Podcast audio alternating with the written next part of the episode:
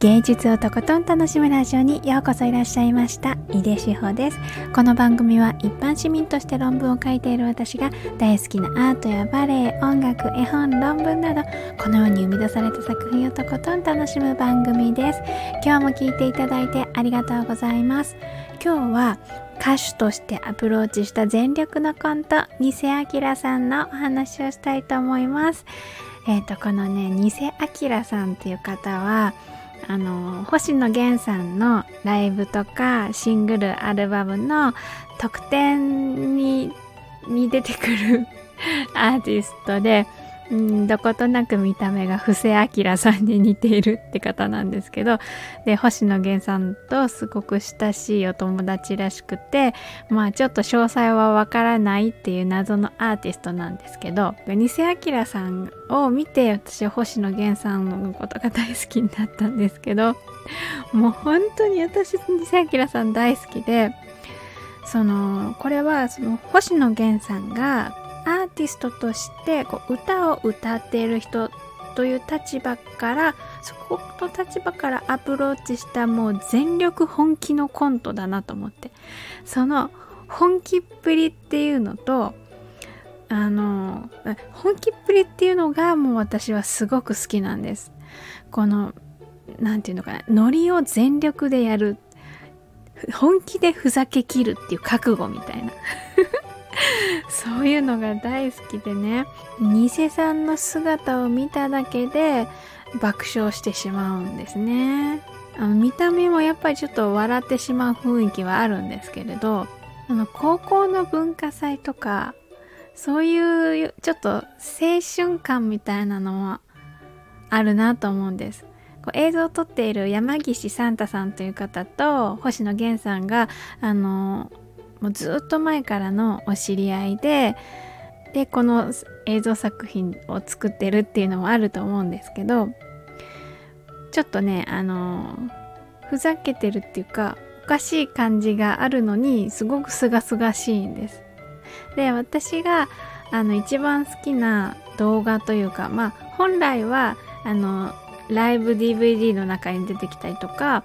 え、ー、とシングルとかアルバムとかの特典ディスクっていうかので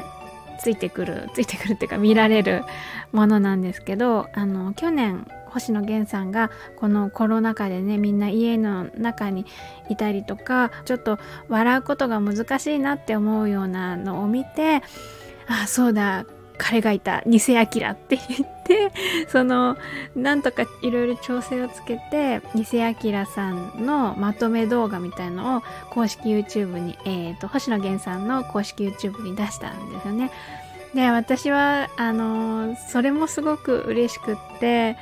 なんて素敵な贈り物って思ったんですけど。でその偽明さんの動画の中で一番私が好きなのは「偽さんと仲間たち編」っていうやつで基本はその偽さん一人であのええー、と出演されてらして偽さんと山岸サンタさんのこの会話のやり取りみたいの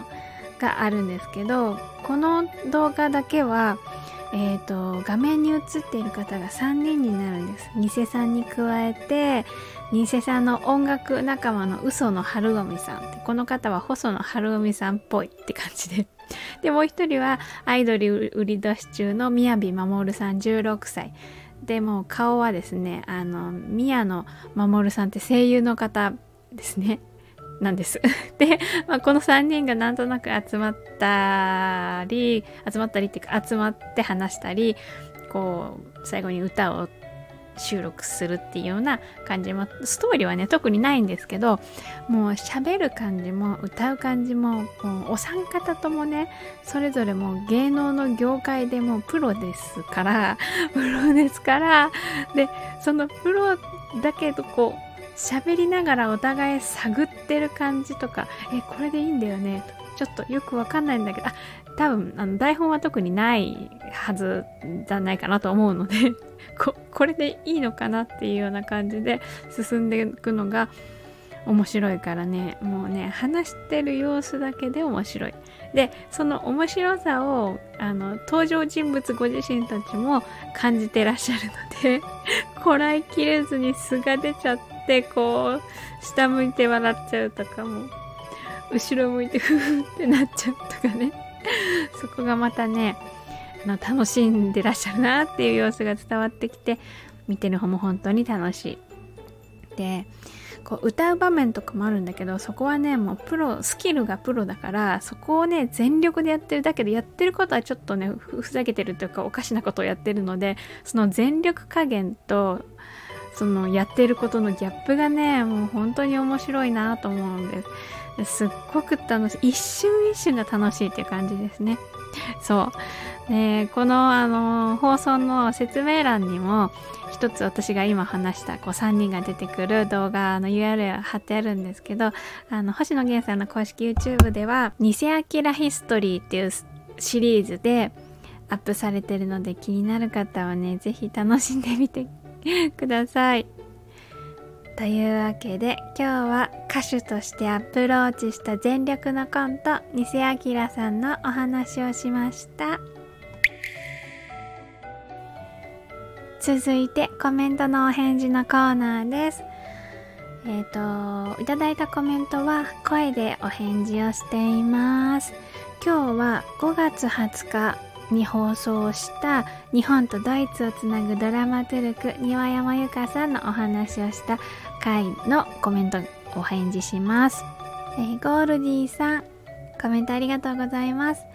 わあドラマトゥルクって壮大なお仕事なんですね。今まで知りませんでした。間にあることの葛藤うんうん。といただきました。そう本当壮大ですね。そう壮大っていう言葉がとってもぴったりだと思う。なんかにやっぱり日本ではそういう職業っていう風なのがまだ定着してないっていうような感じがしたんですけど本を読んでて。だから私たちも言葉はあまり知らないのかなと思ってた。です。思いました。そうでもこの間っていうことがキーワードになるっていうのはね本当にねいや本当にすごい仕事だなって思いました。もうだっていつもどこかとどこかの間に入ってるっていうのってねやっぱり大変な仕事だしだけどあの一番こう筋を通してっていうかこうあの作品とかこうもっとこう抽象的なことを中心として動ける唯一の立場なのかなと思ったりして、私はもう現場全然知らないから想像でしかないけれど。だけど本当に素敵なね職業だなって思いました。ゴールディさんコメントありがとうございます、えー、続いて猫の子さん。ありがとうございます。初コメントですといただきましたがツイッターでねいつもねコメントいただいてるので初って感じだけど。いつも楽しく聞かせていただいています。どこかで聞いたことのある職業名だなと思ったらバレエダンサーのミキゾーさんが配信でちらっとお話ししていましたね。2月9日新作バレエの作り方ナンバーワンということで。そう。これねねあの私言われてえ？本当？って思って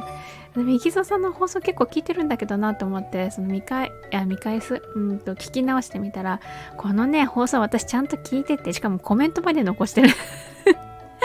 のにえっとそうドラマトゥルクって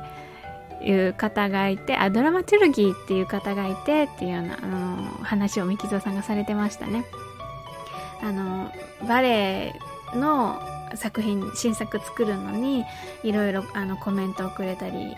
アドバイスをくれたりするっていうようなことをおっしゃってました。まあでもこのドラマトゥルギーって方は演劇畑の方が多いのでっておっしゃってたのであやっぱりその一応ダンス関係の専門の方がいるとはいえあの主力というかね主なあのフィールドとしては演劇の方が多いのかななんて思いました。あはははこれは私は全然聞き逃してました。の聞き逃してたっていうか引っかかってこなかったんでおすごいですね。ね猫の子さんのこうキャッチ力。素晴らしい。さすがって感じでした。わあありがとうございます。そうだからねミキゾさんのね放送をねまたね違った角度でね今回楽しめることができました。猫の子さんコメントありがとうございました。ということで今日も最後まで一緒に楽しんでいただいてありがとうございました。井出志保でした。